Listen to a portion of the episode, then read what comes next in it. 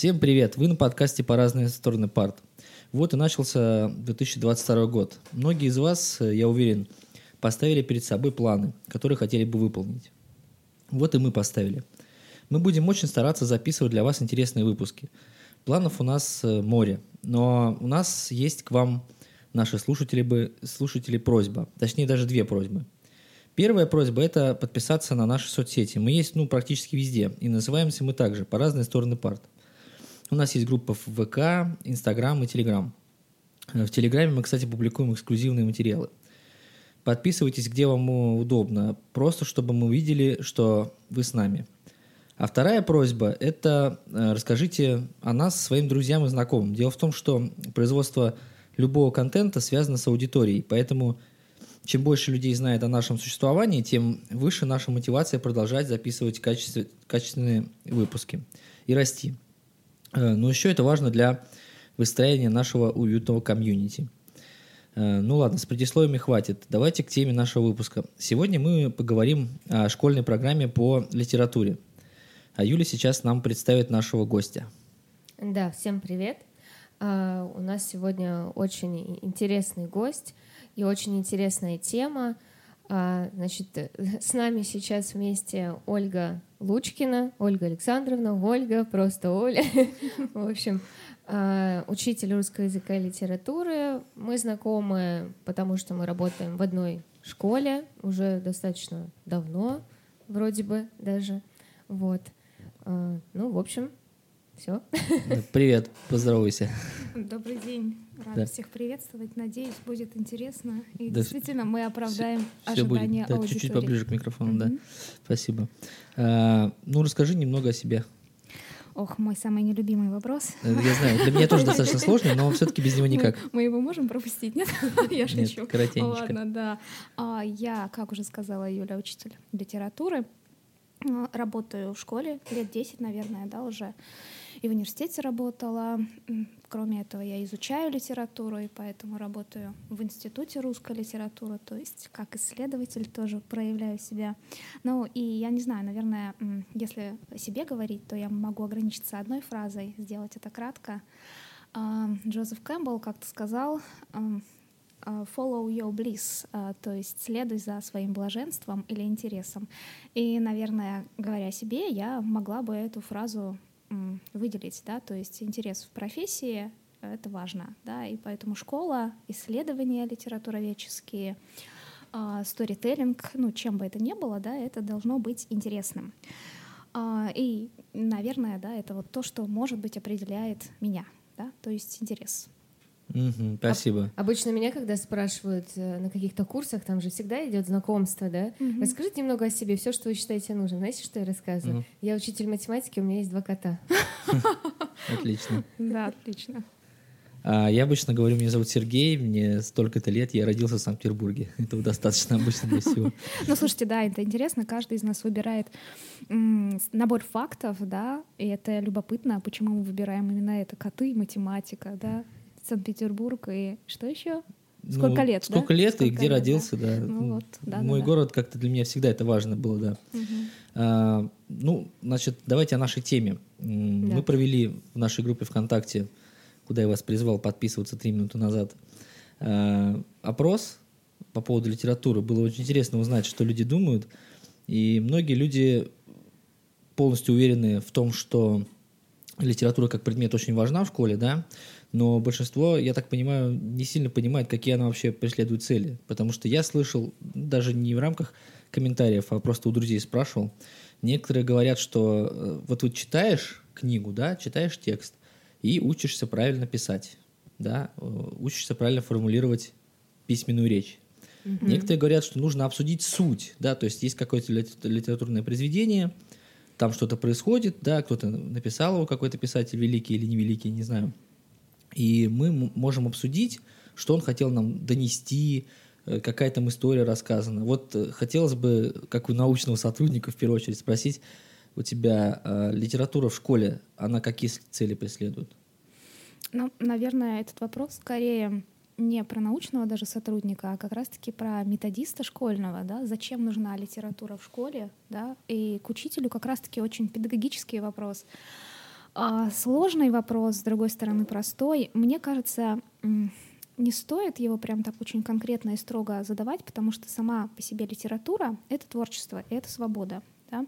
И цели могут быть какие угодно разные, они могут быть очень субъективными, очень индивидуальными, а могут быть методически выверенными, как это делают школьные методисты. Ну, если мы сейчас э, будем ориентироваться на именно школьную практику, да, то вам скажут, что да, совершенно справедливо, да, литература в школе воспитывает правильную речь. Да, это эстетический критерий, да, то есть зачем нужна литература, чтобы воспитывать нас эстетически, правильно писать, правильно говорить.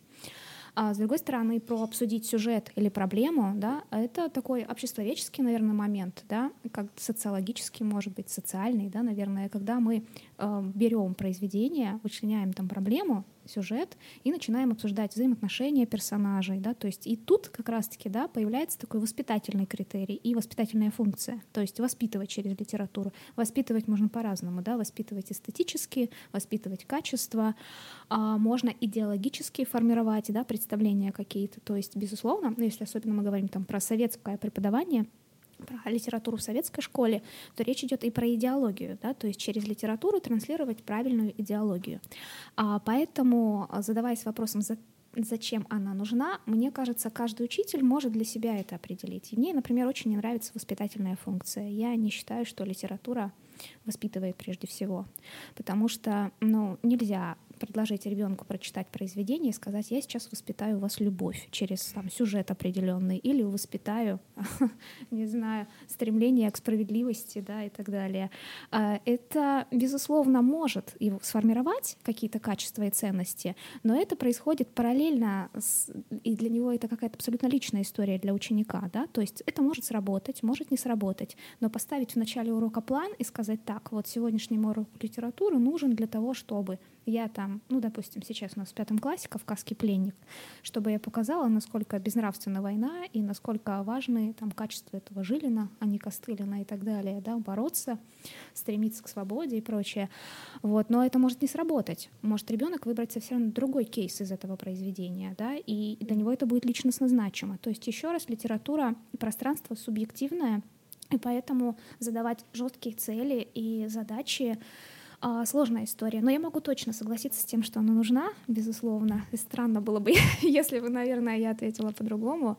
Но ну, не знаю, у кого-то может кризис профессии быть, не нужна. Слушайте, нет, знаете, а, некоторые коллеги абсолютно а, точно и, может быть, отчасти справедливо полагают, что она не так уж нужна. Это их точка зрения и позиция. Они считают, что, скажем, литература элитарный предмет в достаточной степени. Это текст, который ребенок дома читает, да, это огромное количество времени, усилий, и так далее, и в пространстве школьных предметов, э, ну, это большое время, правильно, которое ты тратишь на чтение. Mm-hmm. И некоторые коллеги полагают, что, в принципе, можно свести преподавание литературы к изучению биографии, ну, к такому довольно вводному курсу. А для отдельных э, детей для отдельных классов можно предлагать элитарный вариант, где ты глубоко изучаешь э, чтение, литературу, комментированно читаешь. Биографию имеешь в виду э, писателей? Да, да, да, да. А зачем да. вообще это нужно? Да, да, да. Графический подход а, вы имеете в виду? Ну да, да вот там когда-то жил писатель, и вот он что-то написал. То есть важно, что он написал, а не кто он был, наверное, или или совместно. Ну просто, ну, это... просто что был такой писатель, он э, что-то написал, не рассказывая о том, что он написал, достаточно странно, мне кажется. Mm-hmm. Э, странно, да, но это получается... Ну, слушайте, а история? Вы изучаете... История — это вообще отдельный вопрос. Мы, надеюсь, тоже запишем о ней какой-то выпуск. Вы изучаете исторических персонажей, они ничего не писали на секундочку, а эти-то хоть написали. Мы можем изучить их биографии. Нет, я согласна, что это... Ну, для меня это не подход, конечно, а, но в целом, а, то есть здесь просто история про то, что а, некоторые действительно думают, что, может быть, она и не слишком нужна, да, то есть это усилие, это элитарное знание, нужно ли это современному ребенку и нужно ли это в массовой школе. То есть вопрос такой стоит, безусловно, даже среди коллег, профессионалов. Mm-hmm. А вот если провести такую некую аналогию, то есть мы сейчас должны, мы сейчас говорим о том, что мы воспитываем какие-то чувства через произведение литературное, обсуждение их, да? Угу. Может ли подмениться литературное произведение фильмом? Можно ли обсуждать фильм и те же самые воспитывать в себе, ну, в детях воспитывать такие же какие-то чувства? Потому что это ведь тоже произведение, просто оно написано не на бумаге, а сделано другим видом, как бы. А, справедливо, да, совершенно. Кино — это тоже вид искусства, просто другой. А можно все тоже транслировать, но через другой канал. Это сейчас очень заметно, например, на примере комиксов. Да? Дети, которые массово, ну, много, многие читают комиксы, они любят их, да, а, и в принципе в этом нет ничего плохого. Это тоже другой вид искусства, как кино, как музыка, как живопись. Это разные каналы. Если там интересные, да, сюжеты выложены, да, то какая да, разница, в каком да. виде? Мне лично все равно было бы. Слушайте, да, справедливо. Особ- Особенно если учесть, что ну, современные комиксы — это же не только Марвел, да, это и абсолютно... Мур, я знаю Мура. серьезные а, комиксы, вот, которые рассказывают сложные истории, проблемы ставят тоже сложные. Вот. Так что, в принципе, а, я не считаю, что кино — это худший вариант. Да? Это просто другой канал восприятия информации через визуальные образы. А если учесть, что мы живем в эпоху визуальной культуры, то почему нет? Кстати, я даже... Так а почему же нет тогда? Почему, Почему нет? такое? Почему нет курса? Ну, потому что нет предмета а, А почему нет предмета? Есть литература, но Пойдем нет дальше. киноискусства, да, и это интересный вопрос, и я бы а, хотела, наверное, его ввести. Вот это то, что я считаю, Мгм. к чему должно стремиться наше общество, в принципе, предложить в школьной программе курс по киноискусству. А, Это а, те же самые виды работ, допустим, не сочинение, а рецензия на кино, да. А, Это, а, разумеется, собственно, история кинематографа, это тоже интересно, Да. сложно, да, Абсолютно, мне любопытно. бы было очень интересно. Это Тоже, тоже да. проблемный э, момент, да, то есть сюжет фильма и проблемы, которые затрагиваются в фильме, тоже можно обсуждать. Это работа оператора, звукорежиссера, это другие э, моменты, да, которыми, которым не учит литература. Это другое, безусловно, это любопытно. Так что я считаю, что, ну, отвечая Да, на да, вопрос, да. да, все-таки, конечно, А ты- можно, А ты разрешаешь, например, не читать книгу, а посмотреть фильм? Сейчас же есть такие... но это подмена предмета. А, Ну, в моем случае я преподаю все-таки литературу, искусство слова, да, и Мгм. это другие принципы, это другие правила. М. Мне нравится кино, но преподаю я литературу. И предлагать ребенку смотреть «Войну и мир» вместо того, Да, чтобы вот читать, это значит перевести просто. его в другую зону восприятия совершенно. Это неплохо, нехорошо, это просто про другое на Мгм. самом деле. Вот Не поэтому- подходит. В общем, поэтому да. другие какие-то. Я понял, да. Да. Я, знаешь, что Да. подумал еще, что если сейчас сравнить, наверное, количество людей, которые заняты в киноиндустрии во всем мире, да, Мгм. и количество людей, которые заняты в литературной индустрии, ну, мне кажется, в кино больше народу занято. То есть даже в том плане, если ты больше познакомишься с э, миром кино, скажем, кинематографа, потом будет проще работу найти. То есть, ну, ребенку, который сразу находит себе цель, ну, какую-то интересную для себя, да. Хочу быть в кино работать, хочу оператором быть.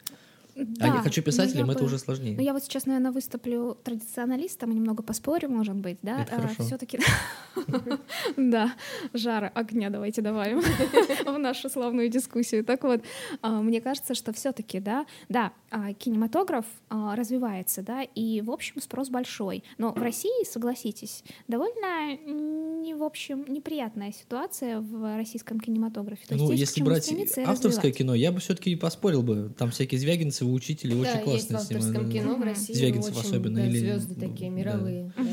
Но, но все-таки, на самом деле, а, в принципе, киноискусство, оно же опирается на литературное искусство. И, скажем, сценарий, да, в основе а, кинематографа. Хитро, хитро. Тут не Нет, и поспоришь. дело даже не в этом. Хорошо, давайте уберем сценарий. Возьмем просто кадр, да, и вот этот зум, э, нарезка кадра, когда вы видите сцену ближе, дальше, все то, о чем... А кадрирование, так сказать, так сказать, оно изобретено не кинематографом, оно изобретено литературой. Когда вы читаете текст, вы откроете «Войну и мир», вы видите описываемую залу, да, а затем персонажи поближе, диалог его, что-то Ага, сказанное на ухо понял. и так далее. Это То очень есть при- интересно, я так Нет, при- глубоко не думал об этом. нет, приемы, которые э, лежат в основе литературы, они, в общем-то, и кинематографические тоже. Так что, в принципе, я считаю, что литература нужна, возвращаясь еще раз к вашему, никуда не денется. Тогда вот у меня как раз к этому близкий вопрос. Значит, э, я просто помню нас 30 лет назад в школе, когда я был 20 лет назад, что-то я уже много сказал, 20 лет назад. Вот, э, ну и, и до нас тоже поколение. Мы много читали, потому что у нас не было гаджетов и так далее. Я вот даже вспомнил случай из своей жизни, который мы несколько раз уже вспоминали, смеялись. Я один раз прогулял школу, чтобы почитать А, книгу. да. То есть я, я не был каким-то таким, ну как Ты бы не сильно- уточнишь, какую книгу? Сейчас Книгу скажу, да, любимая книга у нас. «Властелин Да. колец», да, это был «Властелин колец», первая часть, как раз-таки там, наверное, вторая книга, середина. Вот. Меня настолько захватил сюжет, что я прям, типа, вот все, короче, я даже школу прогулял. Ушел, главное, у меня родители ушли, я ушел тоже и вернулся назад, когда они ушли, чтобы почитать книгу. Вот, а сейчас, сейчас, э, ну, у детей много, как ты, ты говоришь, развивается киноискусство, например, тиктоки, я не знаю, все что угодно. Сейчас ну, ну, информацию можно получить в любой момент, развлечься, какой-то контент получить. И книга как бы отодвигается на задний план. Ну, насколько я понимаю, потому что сейчас читают-то меньше. Вот. э, Это как бы проблема для литературы, то, что детям становится неинтересно читать. Я боюсь, что литературе все равно. Нет, я имею в виду, Собственно, самому э, предмету и Вам, как понятию. преподавателям литературы, в первую очередь. Или Я- вы чувствуете, бьете колоком? Вообще есть, нет? да, разница? Я понимаю, что Набат. ты в школе сколько? Д- 10? Мгм. Или только в этой? Или М, вообще в школе? Ну, около десяти, но да. Есть этой, разница, да, вот те вот, кто был первый раз у тебя и кто сейчас? Меньше читает действительно? Ну, знаете, вот здесь хочется задать вам вопрос. А почему вы думаете, что сейчас дети меньше читают? А я как раз таки спрашиваю, я не то что думаю, Да, мне так показалось. знаю. Это, мне это просто кажется, такое да. наблюдение, а оно, возможно, Мне кажется, ошибочное. что оно абсолютно другое. Ответ мы можем услышать прямо противоположный. Они читают гораздо больше. Почему? Потому что у вас э, не было социальных сетей, у вас не было интернета. Ребенок э, очень много текста поглощает. То есть, если говорить просто про чтение, как таковое вообще, читает он текст больше, потому что, ну, это френд-лента, это, Ну, я понял, простите, да. э, чатовые формы, он пишет много, он Пока все общается цитатки больше. да прочитаешь. цитатки. Ну да, вопрос в том, что это, но это другой вопрос, да. Но читают они больше. Что касается, собственно, литературы, я понимаю, что вопрос, конечно, прежде всего про это, а, то я не думаю, что они стали читать меньше, но чтобы вообще ответить на этот вопрос, нужно провести исследование. А, наблюдение собственное, ну, оно важным является, я могу им поделиться, да, и поделюсь, а, но для того, чтобы отвечать на этот вопрос, там, советский ребенок больше читал, чем современный или нет, для этого нам нужно исследование советских детей. То есть вот взять вас, да, например, вас, а, и, соответственно, мы на «ты», да, но я сбиваюсь. Нас всех. Да, нас Да, всех, нас нас всех. всех, да, то есть а, социологический опрос провести, узнать, что вы читали, как и так далее, а потом обработать эти данные, потом провести исследование, соответственно, современных детей и сравнить. Так мы, соответственно, просто в поле наблюдений личных и личных интерпретаций и эмоций находимся. Я могу на самом деле поспорить, э, потому что я не- насчет, конечно, сколько читают дети, трудно сказать, действительно, без исследований, но мы точно знаем, что продажи книг падают. Откуда же они читают тогда? Электронные книги. Электронные Или книги. это и учитывая электронные, на всяких там литресах, сторителлах и так далее. То есть, в принципе, как бы... Пиратские. Ну, да, все стали больше пиратить. Наоборот, пиратство падает. То есть мы сейчас можем, в принципе, сказать, что тренд, он есть. Он не такой, может быть, глобальный, да? Мгм. Но тренд, э, даже по продажам, чисто по продажам, он есть фактически. Там можешь посмотреть количество магазинов этих самых книжных, они же закрываются. А если те книги они читают, которые остались э, от взрослых? Ну, книги же никуда, мы же не выкидываем книги. Семейная библиотека. Да, Ну, семейная а до этого библиотека. семейных библиотек не было, да? Они просто материализовались из воздуха до этого. То есть нет, ну, как бы тренд есть, значит есть. Это, ну, Мгм. получается, что... Я, конечно, не могу гарантировать, но мне такое складывается ощущение. Ладно, мы сейчас не Нет, будем там Ну, это интересно, этим и это, в общем, вопрос, да, э, он есть, и это хорошо, что он затрагивается, действительно, можно как-то, наверное, измерить, и это интересно было бы сделать, да, и проверить, действительно падает э, интерес к чтению или нет. А, но что касается личных наблюдений, то я могу, например, сказать, что дети э, меньше не читают, наверное. Ну, допустим, возьмем пять лет назад, да, вот пять лет назад был 11 класс, ну, 5-6, по-моему, который я выпускала, и в этом году 11 класс. А, они читают просто разное, но и те, и другие читают, да, это качественно другая литература. То есть, ну, давайте так, это очень, как скажем, и действительно очень наблюдение, да, это не статистика, все-таки их нужно опросить. Но, наверное, да, того же Платонова, а, не знаю, а, ту же классику, да, в принципе, читали раньше больше, чем сейчас. Сейчас они в меньшей степени готовы читать «Войну и мир», но они больше готовы читать э, современную массовую литературу. Они много читают, у них есть книжные блоги, на секундочку, вот. А, они обсуждают литературу, они делятся прочитанным, они приходят и рассказывают. Ну и давайте возьмем вот эту практику дурацкую итогового сочинения, которая каждый год Мгм. проходит, да, в общем, такая странная практика совершенно на самом деле. И в этом году одна из тем звучала, ну, буквально практически моя любимая литера... книжка. Ну, точнее, она звучала так, какую книгу я могу порек- рек- порекомендовать друзьям, но, грубо говоря, это сочинение пятого класса, моя любимая книжка, условно, да. И вы знаете, они выбрали, конечно, в подавляющем большинстве эту тему. Понятно, что она проще, а, но им было что сказать. И это были э, произведения, которые лично они выбрали. Да, поэтому, да, это какой-нибудь Ведьмак Сапковского, может быть, да. Я читал, Да. Я тоже, я тоже читала. И «Властелина колец» А читала. ты не дочитала. Я не читала. А вдруг они по фильму писали, а не по книге? Видна А, Слушайте, ну, книжку лучше не читать. Ведьмака? Да, она плохо написана. Ну, такая формульная совершенно литература, она плохая. Сейчас там один слушатель у нас. Один у нас есть слушатель, фанат. любитель, да. Да. Нет, ну, ну, справедливости ради, это язык довольно простой просто. А это сюжетно интересно, да, наверное. Но... Вот, да, я как раз хотел об этом сказать, что я читал, ну, я любил читать всегда, и я сейчас читаю постоянно. Я читаю как раз таки, как ты говоришь, низкокачественную литературу, которая, не, ну, я так переинтерпретировал условно. Я читаю в основном фантастику, ну, фэнтези сейчас меньше, но все равно какой-то типа вот, род, стори, такие, которые, э, вот, типа «Властелин колец». Ну, хотя «Властелин колец» нельзя с этим сравнивать. Э, Это вообще как? То есть мы сейчас говорим о высокой литературе, да? Я вот люблю читать, но читаю не то, что надо. Правильно это все интерпретирую? не- не- Неправильно. Неправильно, потому что нельзя читать не то, что нужно читать. Ты читаешь то, что хочешь То, читать. что хочу, да. Да, есть такой автор, а, его зовут Даниэль Пинак, это французский писатель детский, и он написал книжку, такую методическую достаточно, она называется «Как роман». В этой книге он рассказывает про права читателя. Их там порядка десяти, наверное. Например, право не дочитывать книгу до конца, А, право слышал об этом, перескакивать, да, да-да-да. право на баваризм, право упиваться литературой, право читать все, что ты хочешь. И, в общем, наверное, это не очень честное разделение на низкопробную литературу и элитарную. Ну, оно априори присутствует, понятно, есть классический текст, да, с высокими стандартами эстетическими и так далее. Вот. Есть что-то попроще, формульный текст, который строится по формулам, да, это детективы, фэнтези, э, романы, Э, любовные Я и так далее. Но спрашиваю это, понятное дело, не просто для того, что там какая лучше, какая хуже. Я говорю о том, что вот я буду советовать, например, своим детям, или вот, например, учителя будут советовать своим э, ученикам что-нибудь почитать, и они будут советовать то, что, ну, я бы лично советовал, то, что мне самому нравится, да? А мы выше с тобой говорили о том, что книга должна как-то воспитывать, а тот же, не знаю, Ведьмак, он воспитывает или нет? Может, любая книга, мне кажется, воспитывает. Вот, вот я говорю, такой тон, тонкая грань, как бы, и при этом хорошо. Вот я посоветовал э, почитать, а если бы я посоветовал мертвые души почитать, это было бы лучше для ребенка или хуже? Или Это так было бы же? странно. Это было бы странно, это понятно. Но все равно, хотя, ну, грубо говоря, давай, я не знаю, как это все интерпретировать. Ну вот если ребенок прочитал Ведьмака, а потом прочитал Мертвые души, у него где-то для него стало лучше что-то? Мне кажется, это прекрасно, что он читает и то, и И другое. то, и другое. Ну, я в детстве читала, например, Дон Кихота и параллельно фантастику очень любила. И это была низкопробная, ну, фантастика объективно, да, а, то есть абсолютно формульная, да и не только там детективы и прочее. То есть э, массовая литература в моем чтении очень сильно соприкасалась с классической, да, пожалуйста. И благодаря массовой литературе появляется как раз-таки высокая классическая литература. Ну, тот же Дон Кихот — это пародия на рыцарские романы, которые Мгм. потоком выпускались, Да, да? слышал тоже Вот, соответственно, появляется потом классное произведение, очень достойное, да.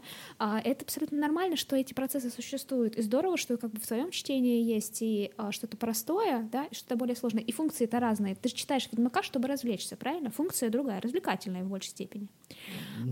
Я даже вот, если честно, за- затрудняюсь ответить, какая реально функция. Ну, наверное, да. Наверное, И развлекательная. да. чтение тоже должно развлекать и может развлекать, почему нет? Другое Ну дело, да. что в какой-то момент ты сам можешь прийти к мертвым душам, ну, условно говоря. Я да? вот сейчас об этом сейчас скажу. У меня как раз таки следующее, как раз хотел вставить об этом. А можно я тут сп- спрошу у тебя, как учитель литературы? Вот, а а если ученик, то есть ученик имеет право не дочитать какую-то книгу, Мгм. допустим, что-то мы Для меня это тяжело, я не «Мёртвым могу». душам», ну, допустим, да, вот он не дочитал, а вот ты как учитель будешь за это как-то их, э, не знаю, наказывать, ругать или... Но они же не напишут Да, сочинение они же, тебе в итоге, не получается, дочитав не книгу. до конца это узнают, дочитают. Они имеют право не высказаться, например. Вот им не понравилось. Они могут прийти и сказать тебе, мне не понравилось. Я не хочу это читать. Я Я не 300 хочу страниц это прочитал, читать, да. дошел до французского языка в этом самом «Войне Они мире». так и говорят. Я, я до сих пор не могу, меня трясет, и когда вспоминаю, что меня на лето заставили тогда читать это «Войну и мир», я этот французский язык, а у нас еще была, не знаю, сейчас наша школа Нет, э, сейчас уже нет. нет, а была она с уклоном во французский язык, Мгм.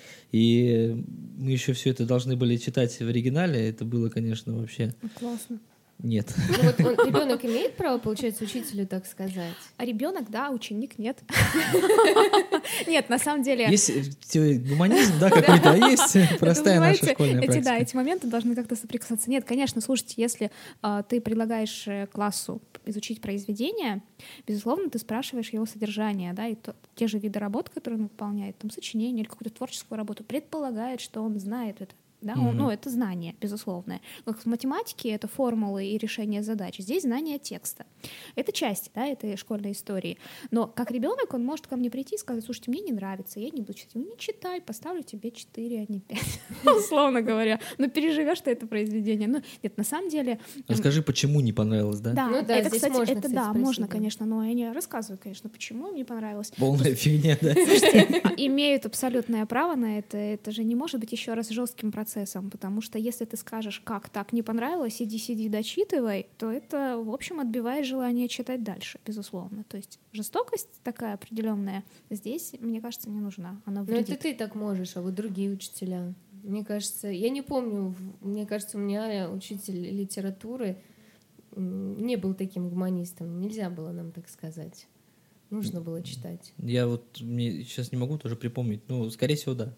Угу. Мы наследники советской системы да. образования, там было все из-под полку. Угу. Сказано читать, значит, надо да. читать. Ладно, давай вернемся да. к нашим баранам, так сказать. Эм, значит, в школе проходят детские книги, так? Ну, для детей, это же дети. Они читают детские книги. Они точно дети, э, хотя не все так считают. Ну да, да, да. Эм, вот книга, которая попадает в школьную программу, детская книга, она должна быть написана для детей специально? С учетом того, что в будущем это будут читать именно дети. Или это все-таки не так? Или это просто э, выбрана какая-то книга, которая э, можно читать детям, скажем, которая в них что-то может воспитать? Или нужно специально написать книгу, которая будет воспитывать что-то у детей?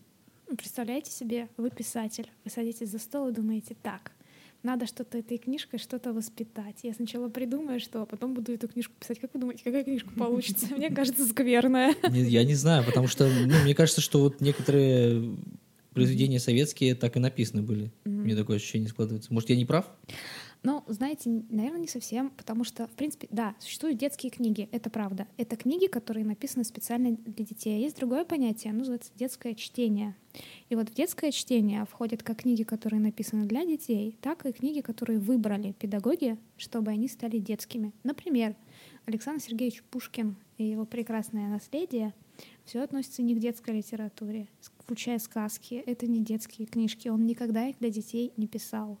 Даже ветер, ветер, ты могуч? даже, даже, да. А, ну, то есть... а, для, а для чего он писал тогда? Для кого? Кто это читал? Хороший Я просто представил себе такого с бакенбардами 18 века, такого офицера э, с этим с шашкой на боку, который читает, сидит и роняет слезу мужскую скупую от того, что не может найти, э, как его зовут, Елисей, не может найти свою возлюбленную. Ну, слушайте, там совсем другая история. Они же соревновались с Жуковским кто напишет лучшую сказку народную. Mm-hmm, я не знаю об этом. Да, я тоже. Да, да, да. То есть нас было написано, а мы теперь тут изучаем это все. Они, да, слушайте, да, и вообще писатель, в общем, не очень думает о том, как бы кого повоспитывать. Это же эгоистическая очень история. То есть ты как литератор придумываешь концепцию, ну как музыка пишется, да, например. Ты создаешь классный текст, ты получаешь удовольствие от этого. Ты, да, здорово будет, если у тебя будет читатель. Ты приходишь в литературный салон, если мы про 19. Ты можешь с кем-то поспорить, наспор написать лучше или хуже что-то. Ты играешь в это. И потом какие-то люди решают, так, нам нужна литература или там словесность в XIX веке, давайте отберем это произведение и придумаем, чему оно будет учить и воспитывать. Ну, я, я не совсем, конечно, так уже это уж утрировать хотел.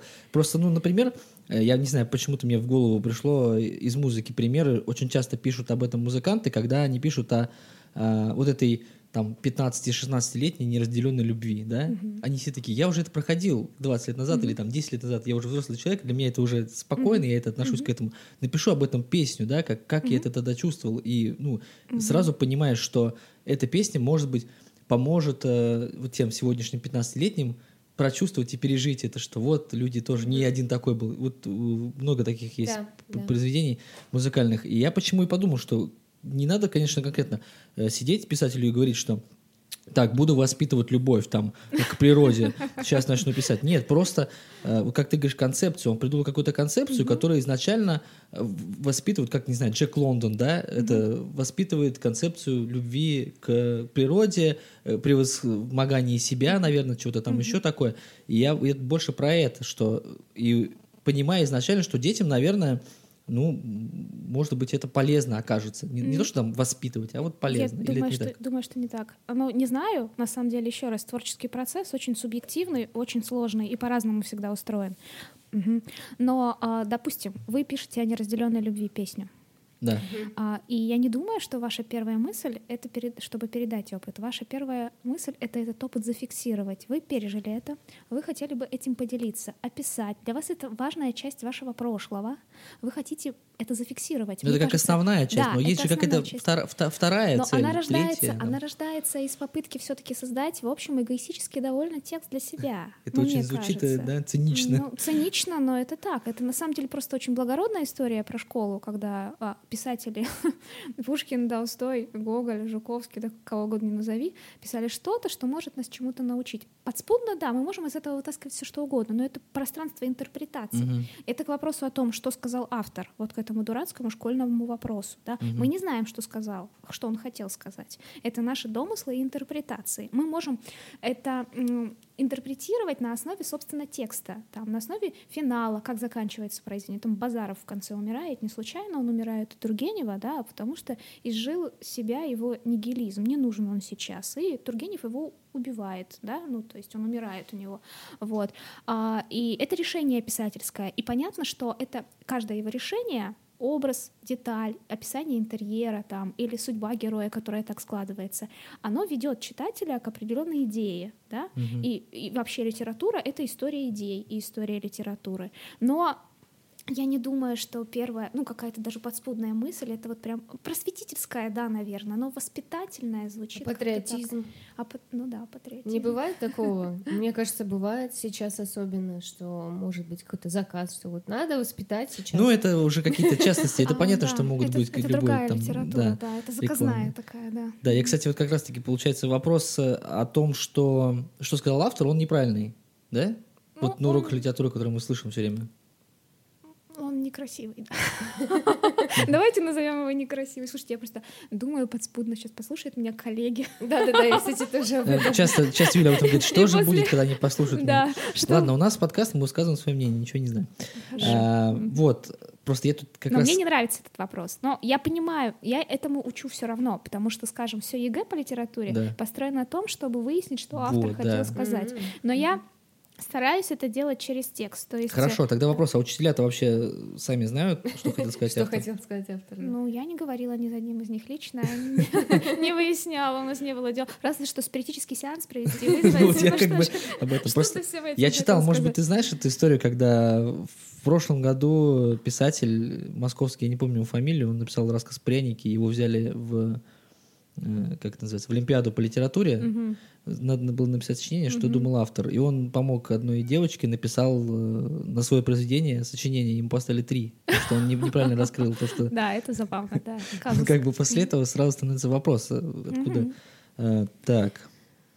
Ну хорошо. А то, что сейчас книги ранжировать стали по возрастам, типа 16 плюс, 18 плюс, там еще сколько-то, 13 плюс, вот это появилось э, ограждение детей от какого-то опасного контента. Это вообще как? Это реально можно взять, почитать книгу и сказать, что ну вот э, 15-летним, наверное, не надо, а вот 16-летним уже разрешено. Это реально вообще ситуация или нет? Слушайте, я, в общем, солидарна с интонацией вашего вопроса, в котором как бы содержится ответ. Да, и подсказка нет, ну я думаю, конечно, ненормально.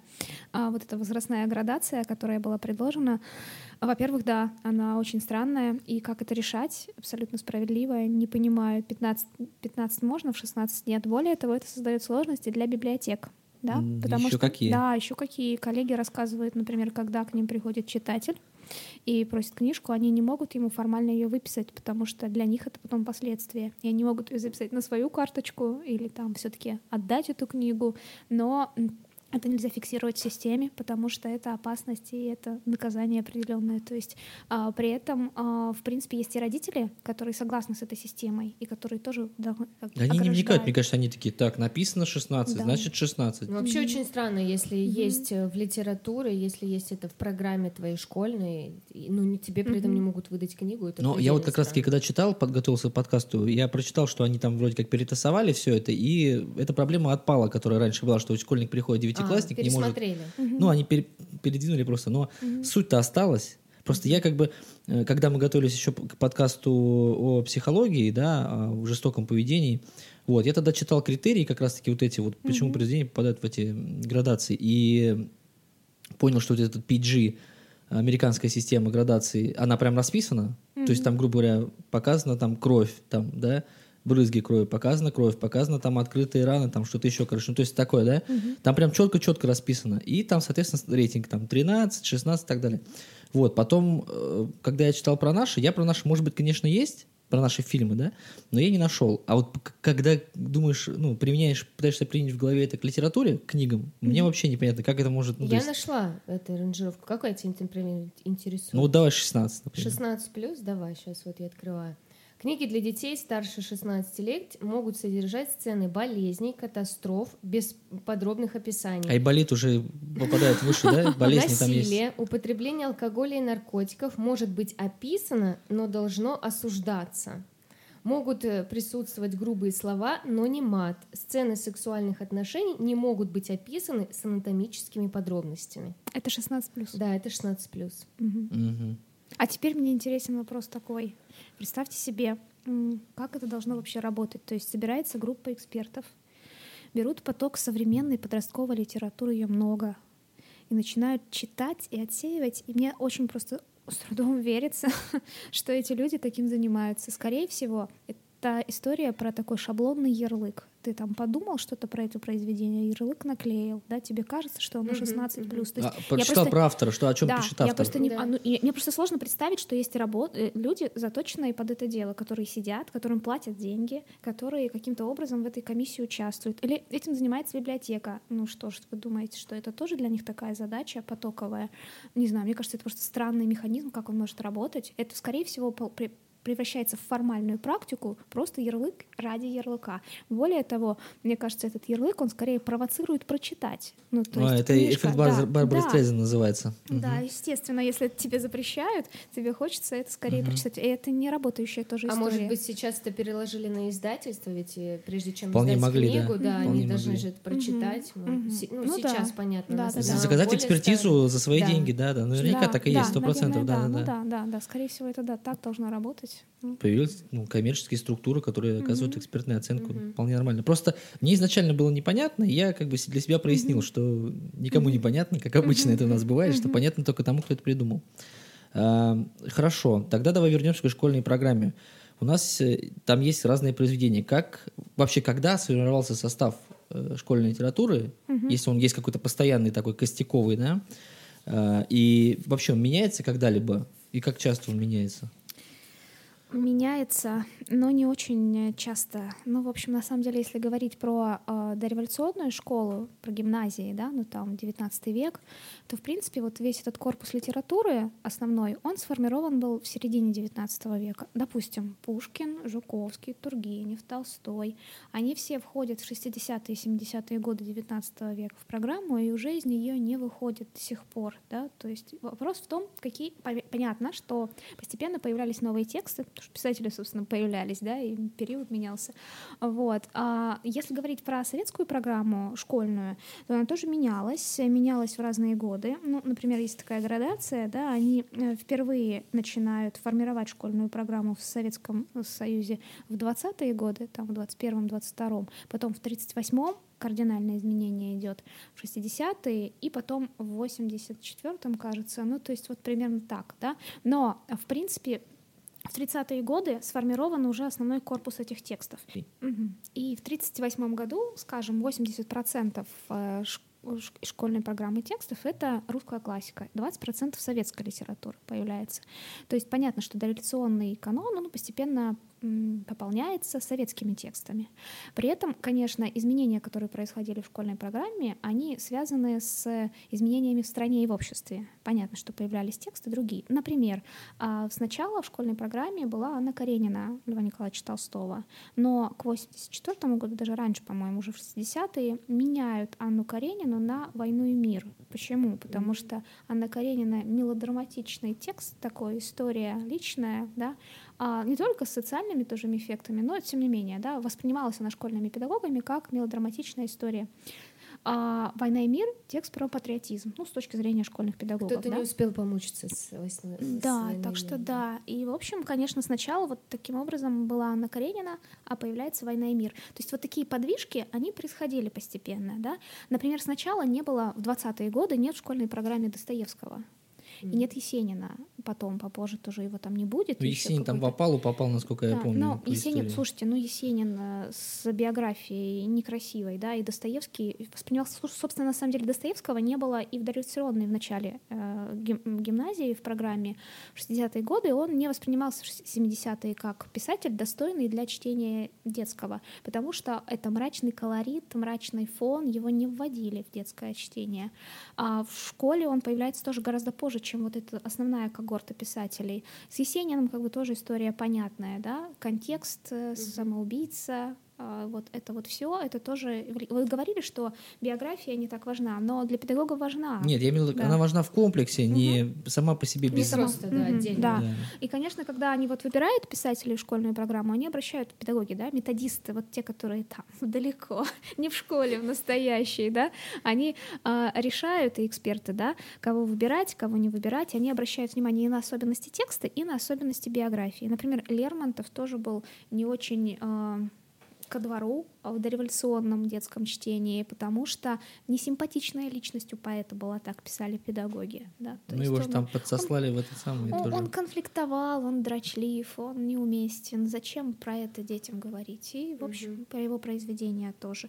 Так что да, ну, на самом деле позже, соответственно, появляются там в школьной программе все больше советской литературы, литературы канон теснится, да, понятно. А вот и пропагандистского в том числе толк, там Фадеев какой-нибудь, да, Серафимович, «Железный поток», как вспомню, представлю себя в школьной программе, помню, мы в университете читали, не в школе, конечно же, уже, но когда-то он был в школьной программе, и ты думаешь, ну, интересно, конечно, была устроена школьная программа. То есть, да, изменения есть, безусловно. А, ну, мы говорим сейчас про советский, а сейчас э, в современной литературе школьной программе есть какие-то изменения? Вот А, с- прямо в общем- сейчас. В общем и целом нет, законсервирована эта практика. Единственное, я, наверное, заметила в прошлом году а, в учебнике по литературе за пятый класс а, оказываются современные зарубежные произведения. Например, Ульф Старк, да, известный детский писатель, там «Чудаки и зануды» он написал произведение. Хороший норвежский детский писатель. А «Умеешь ли ты свистеть Йоханна?» Небольшой рассказ про м, дедушку, у которого нет семьи, он одиноко живет в доме для престарелых, и появляется мальчик, который с ним начинает дружить, у него дедушки нет, и он как бы становится его названным дедушкой. И он в конце умирает, такая драматичная очень история. Этот текст вообще странно видеть в российском учебнике, потому что он про, ну, другие, про другие грани, про восприятие смерти, например, детьми, да, Мгм. Такое, в общем и целом, не принято. И, в принципе, мало детских, возвращаясь к вопросу о детских книгах, Мгм. когда вы задавали этот вопрос про детские книги в школьной программе, я так подумала, ну, в общем, а что там из детского? Это, в общем, все взрослая литература абсолютно, от и до. Но вот я заметила, например, что да, вот в прошлом году изменился формат учебника, там появились эти произведения. Но это очень небольшие Ну да, это вкрапления. какие-то мелкие, Это да, я мел- мелочи, да, да. Просто мы сейчас возвращаемся к нашему опросу и э, вопросам, которые мы задали своим знакомым и друзьям. Э, Люди жаждут перемен. Мгм. Может быть, они даже не до конца осознают конкретно Дети, чего. взрослые, все. Да, всех не устраивает, то есть, э, ну, абсолютно. Э, Ты говорил о том, что меняется, э, менялась литературная программа в советское время под влиянием ну, советских там разных вещей, там, да. А сейчас как бы предпосылок к изменению никаких нет, правильно? Но при этом людям не устраивает. Почему не Что, меняют что будем делать, да? Что То будем есть что делать? должно, что должно произойти, чтобы она изменилась? То есть просто то, что детям не может быть не нравится каким-то или каким-то родителям не нравится, это никого не сильно волнует, я так понимаю, правильно? Оля просто Оля кивает, грустно, да. Слушайте, нет, ну я все же... Хорошо, и у тебя такое мнение тоже получается, что надо бы менять, правильно я понимаю? Или Да. сейчас, а, опять крамольные, Нет, крамольные нет, мысли. нет, нет, но у нас тут э, зона свободного диалога, я Да. так понимаю. Кто бы нас потом не слушал, да, мы скажем, что мы имеем право. На самом деле, да, думаю, нужно менять. Вопрос как? Это сложный вопрос, и про это нужно очень сильно думать и собирать там группу экспертов. Это вопрос, да. Но нужно, да. Ну и вообще вопрос к подходу как это Подход, делать. да. Как и зачем. Вот сегодня, например, на сегодняшний момент существует, например, группа московских коллег, которые абсолютно разделяют позицию тех людей, которые жаждут перемен, о которых вы говорили и которых вы опросили, но их никто не слушает. Ну, то есть, э, включая там довольно важные там дискуссии обсуждения, их слушают, но никаких изменений не происходит. То есть эти а что коллеги, они говорят? Можно коллеги, перебью? Да, что да, они, это самое, э, какая причина, коллеги, причина, какая мотивация их? Коллеги, а, те, которые хотят изменить, э, ну, безусловно, они считают, что это мертвый канон, что эти книги детям не интересны, что это мертвый язык. Ну, то есть mm-hmm. язык 19 века сложный. Чтобы читать «Войну и мир», ее нужно изучать весь год, на самом деле, потому что там столько... Бытовых э, признаков да, эпохи, там столько э, деталей и подробностей, все, которые нужно комментировать, иначе смысл это читать. Да? То есть пройти «Войну и мир» за 10 уроков нереально. Это действительно полугодие. А, поэтому, например, в американской традиции, в американской школе проходят 5 книг в год. Мы читаем сколько там по школьной программе? Их там, не знаю, 30 сколько, я даже не знаю. Еще летние потом. Да. Список литературы. Да. И вот, например, американская школьная практика как устроена? 5 книг на весь год. Но эту книгу мы детально, комментированно читаем, пишем про нее разные виды работ, разбираем с разных аспектов и так далее. Вот поэтому эти коллеги настаивают на том, что ну, безусловно, список этих книг должен быть уже, да. А, это должно быть медленное комментированное чтение. Mm-hmm. Это должны быть э, книги, которые выбирают э, сами учителя. То есть э, эти коллеги против на самом деле обязательных списков. То есть их не должно быть вообще.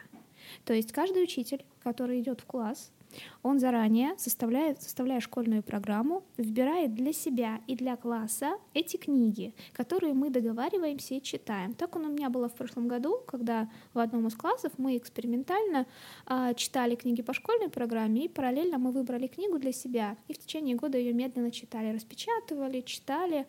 А, обсуждали, делали по ней работы. То есть написать сочинение по произведению из нешкольной программы, пожалуйста, можно. Я боюсь, что не совсем готовы будут к этому все школьные коллеги, которым предложат накануне сентября или там летом придумать школьную программу, выбрать эти книжки. Их нужно самому прочитать, отрефлексировать. Это книги не из канона, это не те книги, которые он хорошо знает. Не наш подход, да. Да, то есть это большая работа на самом деле, конечно. Поэтому, отвечая на ваш вопрос, почему не готовы к этим изменениям люди. Мне кажется, школьная система наша просто не выдержит, не выдержит ментальность наша. Вот. Но если все-таки говорить про другие изменения, то я просто хотела бы обратить внимание, например, на немецкую школьную программу по литературе. Она перевернутая, то есть мы изучаем с вами древнерусскую, век 19, 20 век, ну, идем к современности, mm-hmm. ну, как она понимается в школьной Постепенно, практике, конечно, да, да. А в Германии, например, изучается сначала современная литература, современный поток, детская книга, не детская, вот то, что сейчас читают и написано современным немецким языком. И постепенно они идут вглубь эпох, да, и там приходят э, к э, литературе XIX века, к тому же Гёте и так далее, да. Э, это не значит, что у них там нет, наверное, проблем в их школьном образовании литературном, но, по крайней мере, это здравая история, когда ребенок, который приходит в пятый класс, читает произведение на языке ему понятном, ну, угу. то есть ему не нужно выяснять все эти детали, подробности. А, нет, здорово, конечно, когда а, ты комментируешь текст, читаешь все эти примечания, состо... состо... составляешь словарик слов непонятных. Но когда это... примечаний больше, чем да. текст.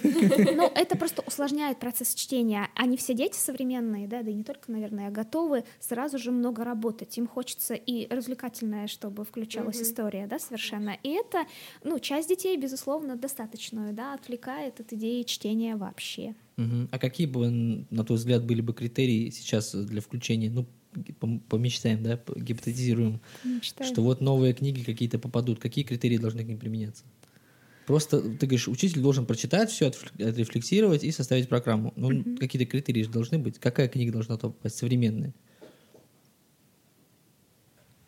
Так. Если бы я выбирала, да, ну, во-первых, я бы опиралась на интересы класса. Ага. То есть это... То есть все-таки это, это важно, да? Это важно, конечно. Но слушайте, а смысл тогда вообще играть в эту игру? А, мы опять возвращаемся к тому, что было до этого. Я сама выберу книжки, которые я хочу прочитать, ну, как угу. это сделали это раньше интересно меня. тебе, это интересно мне, но интересно детям. детям. Да, это читательский запрос детский. Это их а, тематические какие-то а, ориентиры, да, то есть тема, безусловно, да. Наверное, а, правильно делать а, так, как это делает э, Бунеев, да, вот э, автор учебников э, для пятых-шестых классов. Есть программы альтернативные на самом деле, не те, по которым мы учим в школе. А, понятно. Так, а, хорошо. Но можно ли детям вообще, в принципе, разрешать самим выбирать? Что и там выбирают? Ведьмаков? Так, действительно. То есть, ну, получается какая-то такая двойная, получается, история. С одной стороны, ты говоришь, что дети, это сам, книги должны детей чему-то там учить, что-то воспитывать, да, какая-то должна быть она высокая, ну, не, я так в кавычках, да? быть качественная. Качественная, Ну да. Они выберут некачественную. А ты говоришь при этом, Комиксы. что нужно, ну, неважно, комиксом сейчас это вообще ставим, а ты говоришь о том, что ну, надо давать им выбирать, чтобы им нравилось. Какое-то несоответствие получается в этом. Вдруг им не понравится, ну не вдруг, а это большая вероятность того, что им не понравится «Война и мир», и им не понравится, я не знаю, что там еще. А вдруг они вообще не знают, что такое война и мир, допустим, да, не выберут, а вот потом прочитают, и им, а на самом деле им бы это понравилось. Просто меня бы спросили, там, не знаю, ну, в восьмом классе, я бы там такого выбирал бы.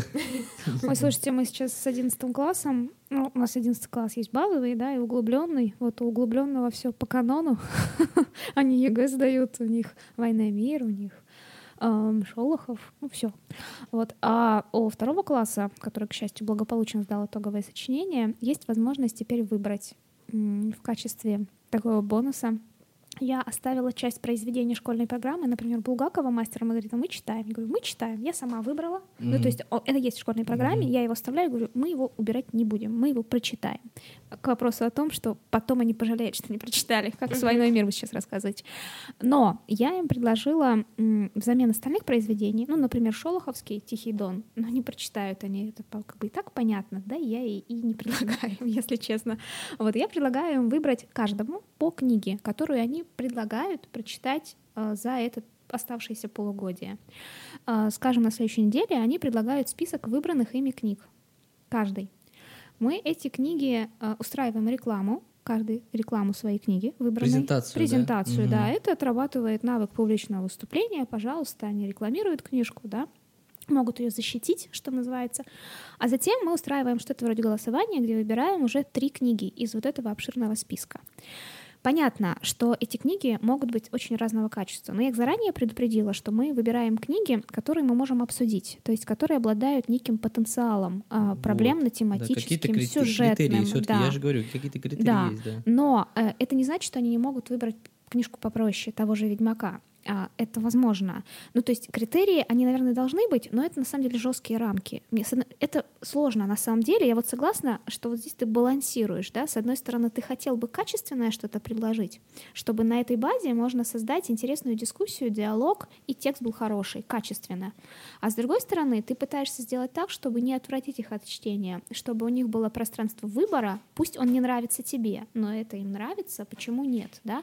И ты, как учитель, должен в данном случае, мне кажется, ну просто прийти на их поле, сказать, давайте я вместе с вами почитаю Ведьмака, вот, или там, что бы они ни предложили, да, и показать им или разобрать э, с ними этот текст ты тоже можешь. Почему? Если они читают твою, твою «Войну и мир», ой, простите, не мою, а Льва Николаевича Толстого, но в данном случае выбранную, да, мной, то, соответственно, почему я не могу прочитать с ними их текст э, и разобрать его? А, И это может быть будет довольно интересно, любопытно даже в случае с этим пресловутым ведьмаком. Но есть и другая, на самом деле, еще история. Там лет 10 назад я пришла в школу, и я работала не учителем литературы, а я вела кружок, который назывался лаборатория истории или что-то там про писательство. В общем, мы не читали, а мы сочиняли тексты. И был интересный момент. Однажды дети, зачитывающиеся это, кажется, было 50 оттенков серого или что-то в этом духе. Ну, какой-то текст. Ну, слушайте, нет, они приходят со своим читательским интересом. Они читают не только... Это были хорошие ученицы, которые и классику-то читали, вот, но и такое они тоже читали. Это нормально, совершенно разные интересы.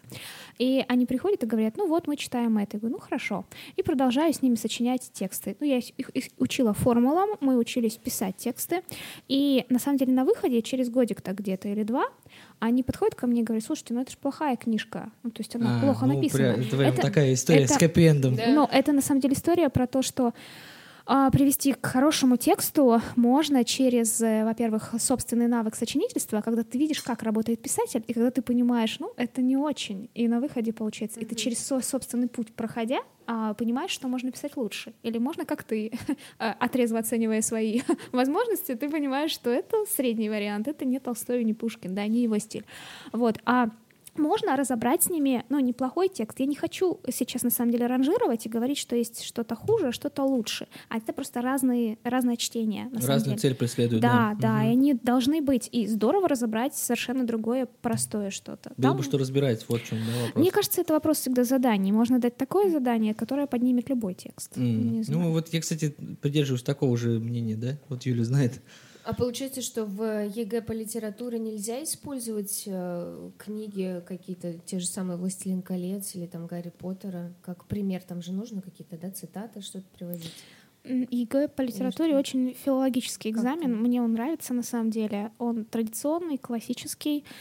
А, да, он про позицию авторскую, но в принципе он про интерпретацию текста. Там ничего страшного нет. Там нужно знание текста, и это как раз-таки показывает компетенцию ученика.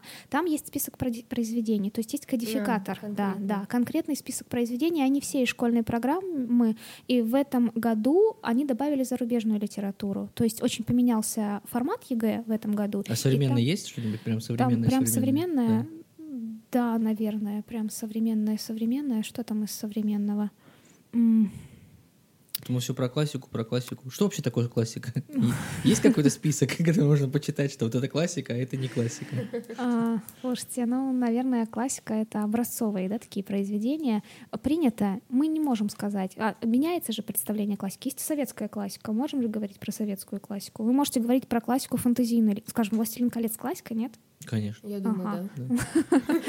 Ну вот, а вопрос в том, что нам про это скажет там школьный педагог, да, какой-нибудь методист. А, тоже тут сложно, рамки какие-то есть. Ну, наверное, а вообще-то в дореволюционной гимназии классикой считали античных авторов, Эзоп, Исхил и так далее. То есть меняется представление о классике, да, и то, что мы сегодня думаем о классике, не то же, что думали в XIX веке.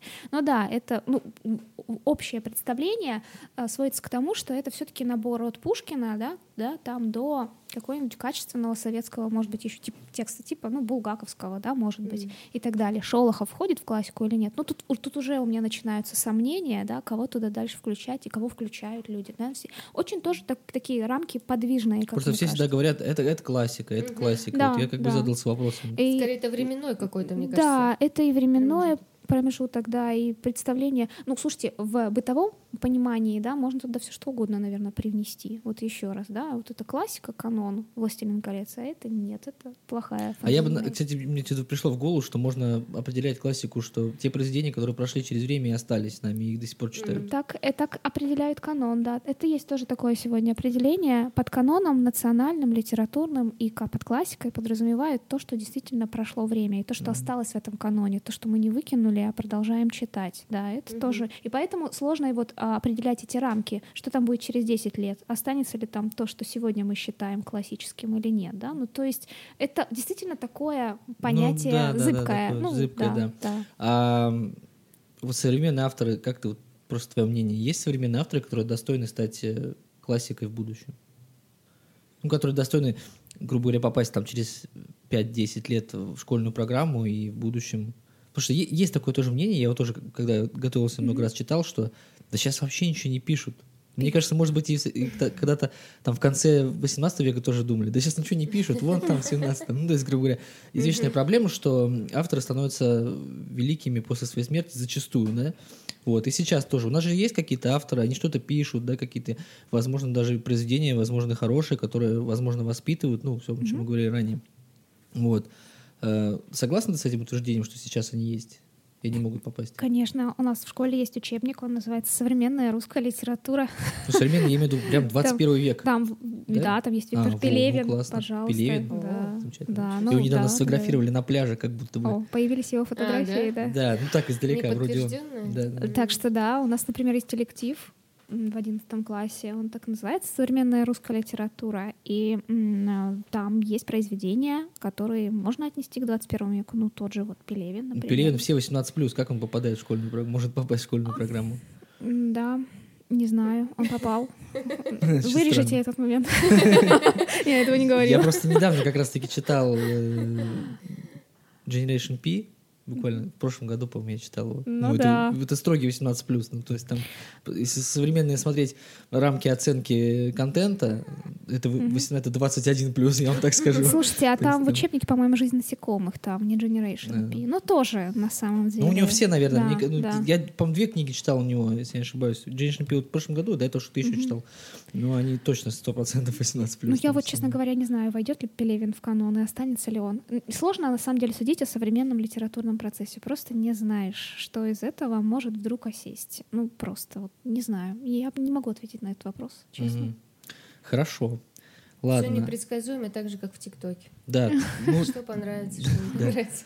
Ты уже зацепила вопрос, я как раз хотел его задать, о том, что если в, эм, в школьной программе иностранные авторы, ты уже сказал, что какие-то там вроде как есть, Мгм. э, ну, на самом деле, я вот, если честно, пытался вспомнить, когда я учился, возможно, тогда не было, э, никаких иностранных авторов не помню. И мне вопрос, это, ну, это как бы важно для, э, так скажем, государства, для нашей, давайте скажем, пропагандистской политики такой, э, такой термин применим, то, что у нас есть сильная литература, мы не должны там смотреть на чужие, там, да, грубо говоря, книги. Э, Или же все-таки важно знакомиться с культурами и других э, стран, других континентов, э, в том числе литературу используя, потому что мы, когда физику учим, да, мы как бы и вата там проходим, да, и, и ампера и так далее, то есть не э, русских, не это сам, не, не отечественных ученых. А в литературе получается, ну, все равно в основном, я так понимаю, 90 там, с чем-то процентов это русская литература. Я, конечно, понимаю, что это там филологическая история, но все равно, может быть, надо знакомиться с иностранными авторами. Тут мы возвращаемся к вопросу, зачем нужна литература в школе. И одна из основных ее задач методически, да, это изучение национального литературного канона. А это значит, что нам нужно представить национальных авторов, да, то есть от Пушкина до, ну, условно, Булгакова или кого-то Бродского, неважно. А, в общем, то есть э, представить ребенку реестр русских авторов. Это основная задача. Вот. И поэтому компонент зарубежной литературы крайне мал. Он есть. Он на самом деле всегда есть в программе. Э, Мне кажется, это скорее еще вопрос а, к учителям, которые не успевают читать «Войну и мир» за 10 уроков, и понятно, что Что-то оседает, опускают. А, оседает понятно. зарубежная. Она идет хвостиком в финале каждый раз, каждый год. А, и она просто-напросто, да, остается за кадром, как мне кажется. Детям всегда очень хочется ее читать, как раз-таки, да. Они-то настроены на зарубежную литературу, и она есть в каждом классе. В каждом классе она соположима с курсом э, русской литературы. Ну, допустим, там изучаем мы э, поэтов, символистов, Блок и компания, да. И нам предлагается изучать э, Верлена, Рембо, французских символистов, поэтов, да. То есть мы можем сопоставить, как развивается литературный процесс в России и за рубежом в этот момент. Это интересно. А, Хватает времени, я про это говорю, и мы это разбираем. Но, честно говоря, понятно, что, как правило, она оказывается за кадром, во-первых, просто вот из технических таких соображений, а во-вторых, основная задача — это Мгм. еще раз национальный канон выстроить. И еще раз в ЕГЭ, только, например, в этом году появилась зарубежная литература в кодификаторе. До этого ее не было, да? Мгм. Теперь, возможно, может быть, да, учителя как- каким-то образом скорректируют свою позицию. И, ну, не знаю, может быть, больше внимания будет уделяться зарубежной литературе. Ну, думаю, вряд ли. Собственно, мне кажется, за рубежом та же самая история. Вы думаете, что в Англии английские школы а, не выстраивают национальный британский канон? Там тоже Шекспир и компания наверняка. А в Германии, соответственно, Гёте и свои ребята. Ну, русская классика же. Я много слышала, что русскую классику любят. Достоевского читают, наверное, где-то еще. Ну, в- во всяком случае, на слуху Да, это, да, да. Ну да, Достоевский, понимаю. Чехов, да-да-да. Не Пушкина, да, кстати, а Чехова, Достоевского, Мгм, это да, да. такие культовые писатели, да, безусловно. Но вопрос, где это читают? Где, в колледжах или в университетах? Ну, вот Где? это вот я, кстати, Ну, мы, да, так глубоко, конечно, не знаем, просто что вроде как и на слуху там такая история. Мгм. Я просто почему тоже спросил по иностранных авторов. Я тоже, когда готовился к подкасту, искал, искал, и, не знаю, сто раз, 200 раз, может быть, 300 раз я видел о том, что мы хотим школьную программу Гарри Поттера. Да. Гарри Поттер воспитывает. Эта книга как для детей, детское чтение. Э, Это книга про Там есть и конфликты, там есть и конфликты отцов и детей, там, там короче, Ну можно да, обсуждать всё. до Это роман бесконечности всё это. да, конечно. Вот. Так почему же все-таки не... Ну, я- ты, конечно, уже сказала, что потому что нужно выстраивать нашу, эти за борт выходит. Но ее же, в принципе, даже и вот этим хвостиком роулинг нету там, правильно? Нет, нет, да. Ну, кстати, интересный вопрос, да, действительно, как же Роулинг? Почему такой популярный Ну, да. писатель у детей? Я да? просто представляю, что если бы реально задали бы да, задание прочитать Гарри Поттера, хотя бы первую часть, мне Ну, кажется, 100% все бы да. справились. Я эту задачей. книгу, помню, за один день прочитала. Да, то есть, ну Меня это детям интересно. Многие видели, что есть фильм, ну не многие, все, наверное, видели, что есть фильм. Э, Ну, то есть она бы притянула прям внимание. То есть то, чего часто учителям не, не, не достает, добиться Как внимания. к литературе бы Да. точно, да. Может быть, это все-таки стоит это сделать, ну, ввести роллинг и посмотреть, что будет. Может быть. Наверное, нужно взять на заметку и как-нибудь провести эксперимент. Тут на самом деле могут быть очень разные эффекты. Представьте себе, что вы делаете вашу любимую книжку предметом школьного изучения что вы ее разбираете, в классе читаете, начинаете препарировать. Ну, Как долго она будет любимой детской книжкой? Это как э, с песней, которую поставил на будильник, которая начинает тебя бесить через них. да, не знаю, интересно. Но мне кажется, очень вряд ли она там появится в школьной программе, конечно. Она, интересно, в Англии есть в программе?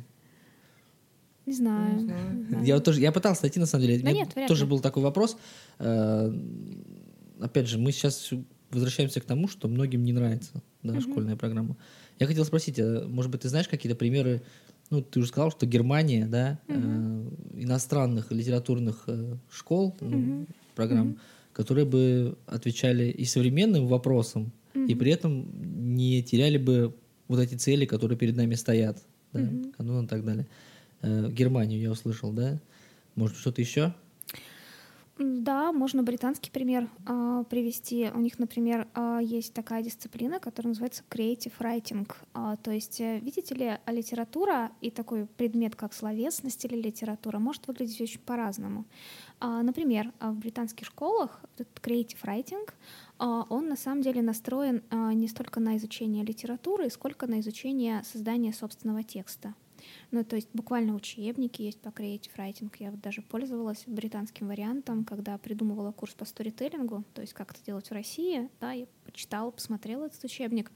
Ну и, в общем, это целый курс, где ребенка учат создавать фэнтезийный текст, детективный. Соответственно, всплывают здесь какие-то жанровые варианты, то есть эти тексты, вероятно, читают. Я не знаю, как устроена реальная школьная практика, но, вероятно, они знакомятся, да, с образцами С жанра. образцами, да. Да, да, с и образцами жанра. Ну, то есть, но в данном случае, посмотрите, а, литература, ну и точнее, это не литература, да, собственно, это такой специфический предмет, как творческое мастерство, как его назвать, перевести, да, а, в принципе, писательское, а, получается настроена на утилитарную задачу — научить ребенка создавать текст, и а, создавая текст, он учится в том числе и у других авторов, да. Вот такой вариант. Я приводила в пример американскую школу, ну и канадскую, наверное, в том числе, где выбирают пять книг, вот, да, и это Мгм. вот как нас предлагают, да, выбрать там пять книг условно, да, и это делает каждый раз учитель, и медленно комментированно читать и рассматривать его с, разных э, аспектов, да, с разных сторон, и на базе этого текста придумывать задания. Они могут очень творческими быть, там, создание плакатов, создание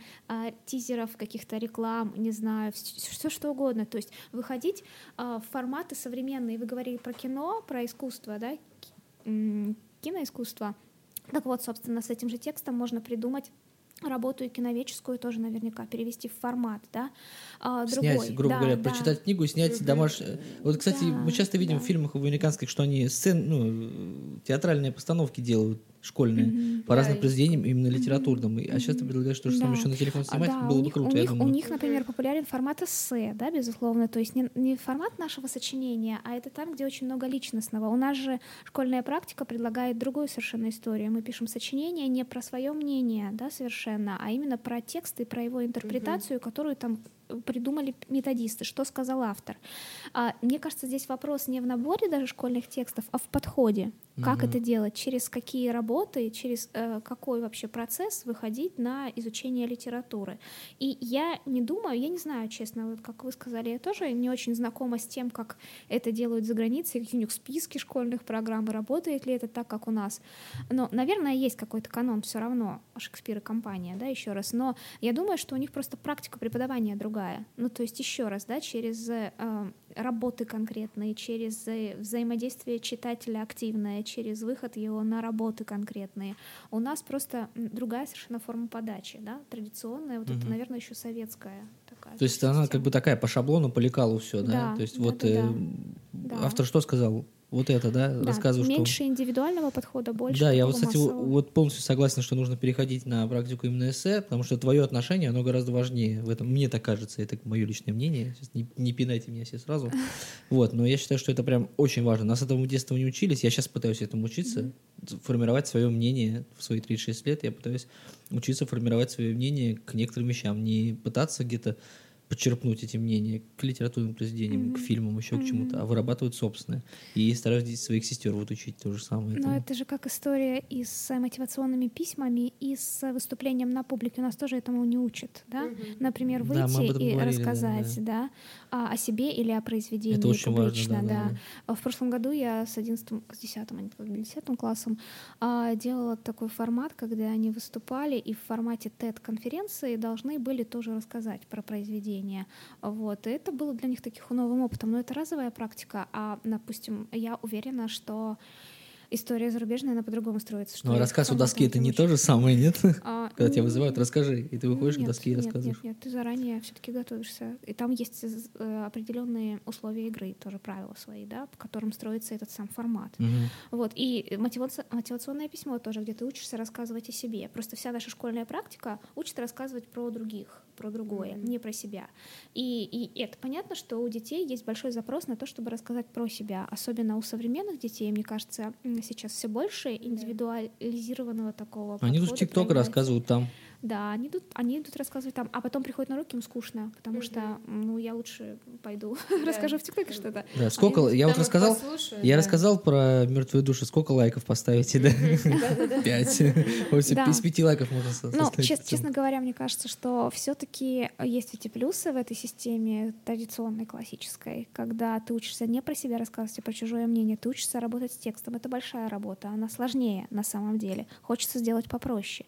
Единственное, мне кажется, может быть, все-таки форматы стоит менять и действительно выбирать отдельно там пять текстов, которые интересны детям и тебе. Они разные, они должны быть и более сложного уровня, и упрощеннее, да. Разница должна быть, показать, что чтение разное, и э, показать, что можно в разных форматах работать. То есть, мне кажется, нужно менять сам подход, но то, что есть в современной школьной практике из классного и серьезного, это такое глубокое изучение текста с интерпретацией, а, с логикой определенной работ. Это тоже нужно вставлять. Все-таки нужен баланс, наверное. То есть у нас, э, я так понимаю, отсутствует вообще такое понятие, как научить именно самому придумать историю, написать, да? Конечно. Вообще да. такого Вообще даже- такого нет. А, да. Жалко. На самом деле, я так подумал, это было бы достаточно интересно. Слушайте, да у нас ведь э, даже практика русского языка, ну вот она-то предполагает высказаться, да, на собственное, собственное мнение, свою позицию, но все равно она тоже как бы в рамках каких-то вечно находится. А, у нас, например, есть э, такой вид работы, как сочинение по картине. Да, ненавидела вот знаете, пятый Я класс... что-то не помню, но я помню, как бабушка у нас это сам заставляла этим Ставят картину, ты такой, господи, я Так это не картина, это здесь?» репродукция, в которой ужасные краски, ужасные цвета. В этом году мы писали по Шишкину, по-моему, уже по Репину картину, и пятый класс мне в какой-то момент не выдержал, сказал, слушайте, а давайте по Малевичу напишем. Ну, слушайте, говорю, давайте по Малевичу напишем, но сможете... Да, Да. будет, да, беспредметность которую они описывать не могут. Но, ну, вы знаете, в порядке эксперимента почему бы нет, да? То есть у детей как бы есть... Они творческие, они активные, они оригинальные, они владеют разными форматами, они сами могут пользоваться ТикТоком и снимать, и все что угодно делать, вот. И когда они приходят на урок, а им предлагают э, неинтересную, скучную репродукцию, а строгий шаблон, они знают этот шаблон, им просто, и они могут написать хорошо, им просто скучно это делать. И ты сталкиваешься с тем, что интерес постепенно начинает падать. Вот я почему говорю про Роулинг. Интерес был бы Гарри Поттеру-то? Наверное. Интерес Наверняка. точно. А да. если достать э, те же самые графические романы по Марвел, Мгм. вообще, мне кажется, было бы максимальное внимание, максимальная концентрация на работе. Я вот вспоминаю картину, когда часто вижу ее в фильмах, наверное, где-то еще, в американских, да, что у них такое, такой преподаватель, э, который так так легонечко опираясь э, А, рукой да. на парту, Мгм. говорит, как вы, под- что вы почувствовали, когда читали эту книгу? О чем вы думали? Такой книжный Мгм. клуб, а книжный клуб на уроках литературы. Ну, ты же понимаешь, о чем я говорю, ты видел такое. Э, Как ты считаешь, это вообще формат хороший? Да, красивый Хотелось бы такое формат. тоже, да? Хотелось бы, хотелось бы, да, конечно. Это красиво, интересно и, ну, в общем, говорит опять-таки про практику именно читательскую, да, когда, в общем, мы делимся читательским прежде всего опытом, а не анализируем там с разных позиций произведения.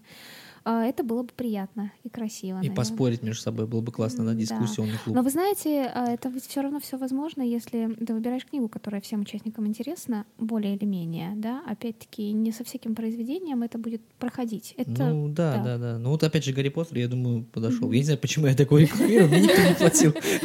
Просто так Но ты получается. еще обращал внимание, сколько человек там сидит в классе? Там обычно не 32, не 42. Да. Нет, 15. почему? Кстати, я видел и форматы, ну не знаю, 15, ну 20, может быть, с чем-то я видел там Ну, обычно. 20 это еще 22, хорошо. может, 20. Это- Ну ладно, это это уже какие-то да. Слушайте, нюансы. ну вообще, если честно, мне кажется, что а почему нет? И в общем, это, мне кажется, исключительно воля и желание учителя превратить урок литературы в книжный клуб. Собственно, в чем проблема? Да, приходишь Проблема на в урок, ЕГЭ, наверное, как обычно.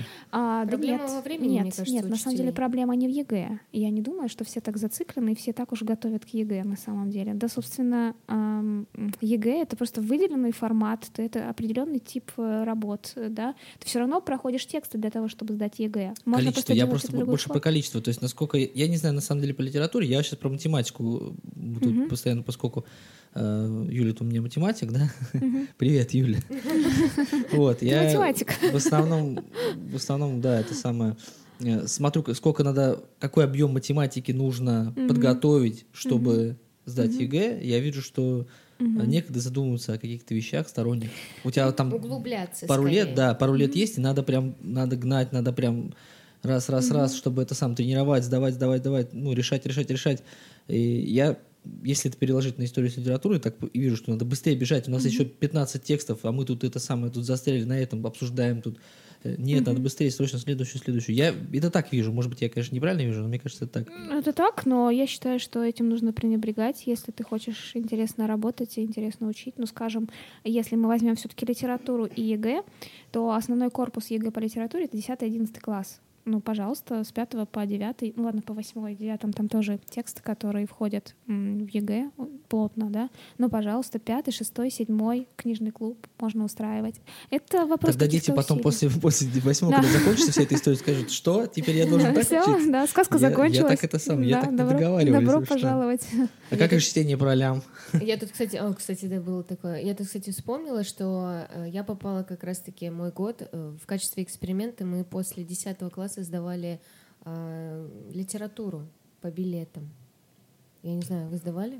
Нет? Я сдавал. Я у, нас, одна попала? у меня не было ЕГЭ, Я я, сдавал еще. да. Я до ЕГЭ был еще из тех времен, когда ЕГЭ не было. И мы сдавали, у нас была обязательно литература русский, э, алгебра. Все. Всё? Три, да, три обязательных. Остальные еще три по выбору мы сдавали.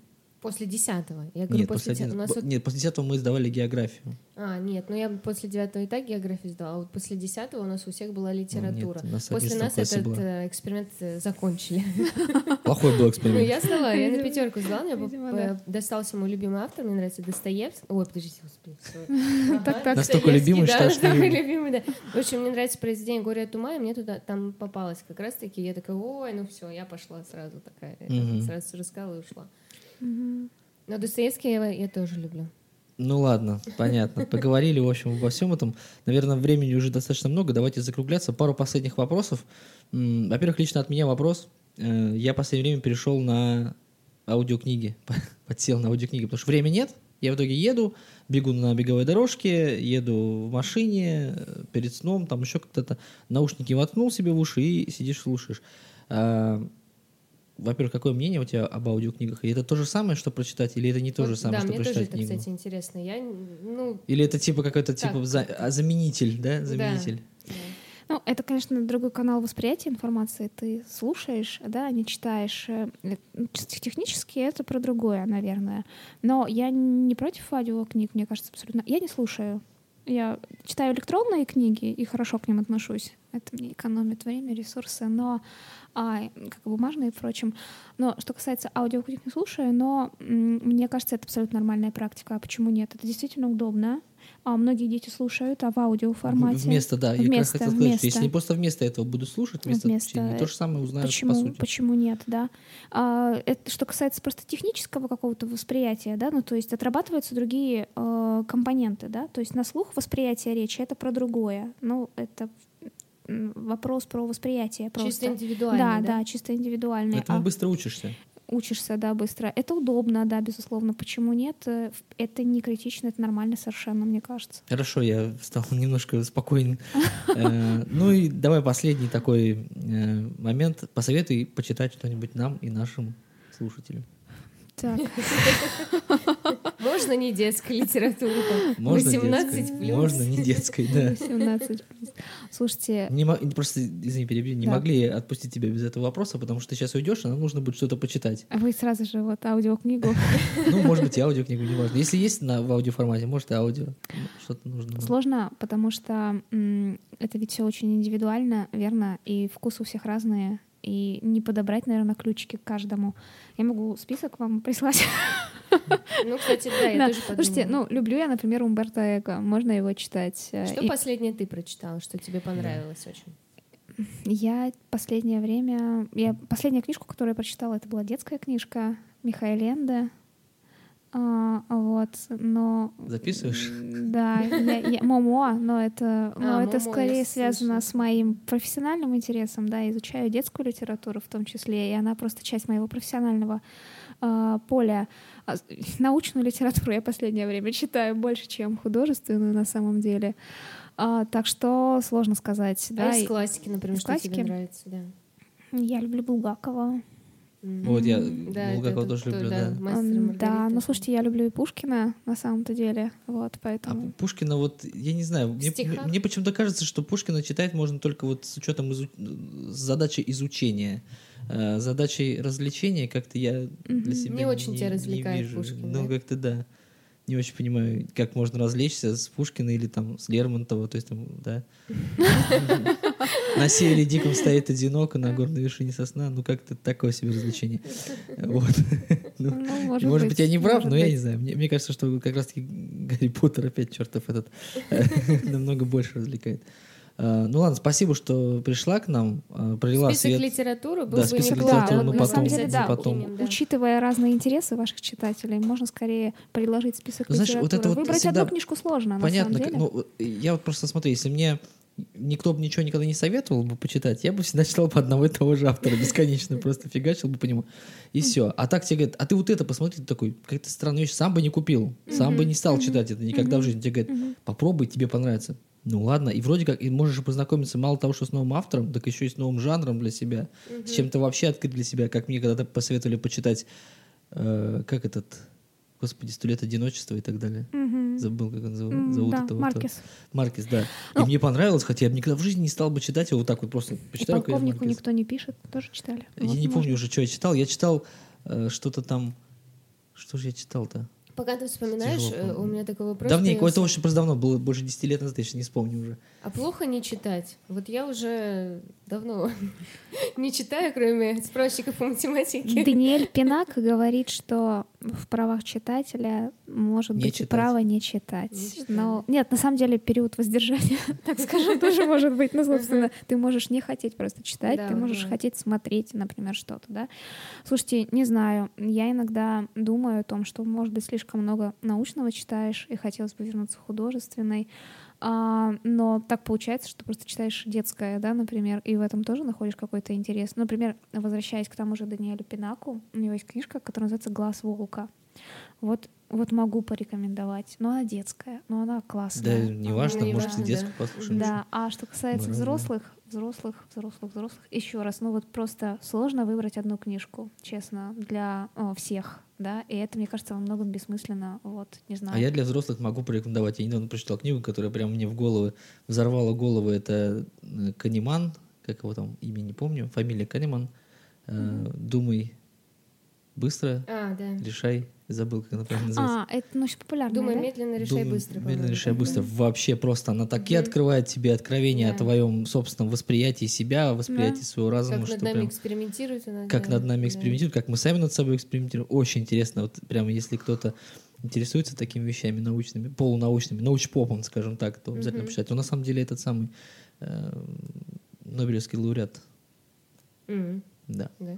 А, кстати, другая грань Социология. чтения, научно-популярная. Кстати, в школе ее Научпоп. практически нет, обратите внимание. А она, Художка мне кажется, для бро- больше для взрослых или нет? Нет, это неправда. Есть научно-популярные книжки, адресованные детям, а тоже просто они вообще не покрываются школьной программой. Не, предлагает, не предполагает, как будто бы школьный методист, того факта, что ребенок может читать не художественную литературу, а научно-популярную. Мне кажется, что это потому, что вот как раз-таки программа была, как ты говоришь, составлена там еще Да, сто лет и не назад, тогда не меняется, существовало, да. наверное, Да. вообще научпопа сто лет назад. Ну. Такое ощущение у меня складывается. Может быть, это же не прав, но мне кажется, не было такого.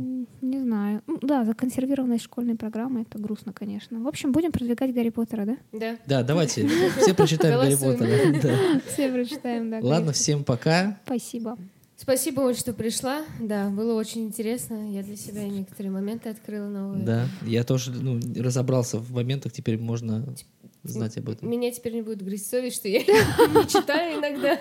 Слушайте, мне кажется, просто нужно открывать читательский клуб. Вы хотите книжный клуб? Вот, книжный клуб для, для взрослых, пожалуйста. Почему Да без нет? проблем. Мне, кстати, Ну да. в Инстаграме есть знакомая, которая постоянно рекламирует к ним приехать там в этот книжный клуб, но это где-то в Питере далеко. Ага. Я туда не Ну, поеду. можно, Я на можно. окраине Можно устроить местные, да. Давайте Да, местно строим. Все, на этой позитивной ноте заканчиваем. Всем пока. Пока. Спасибо. До свидания.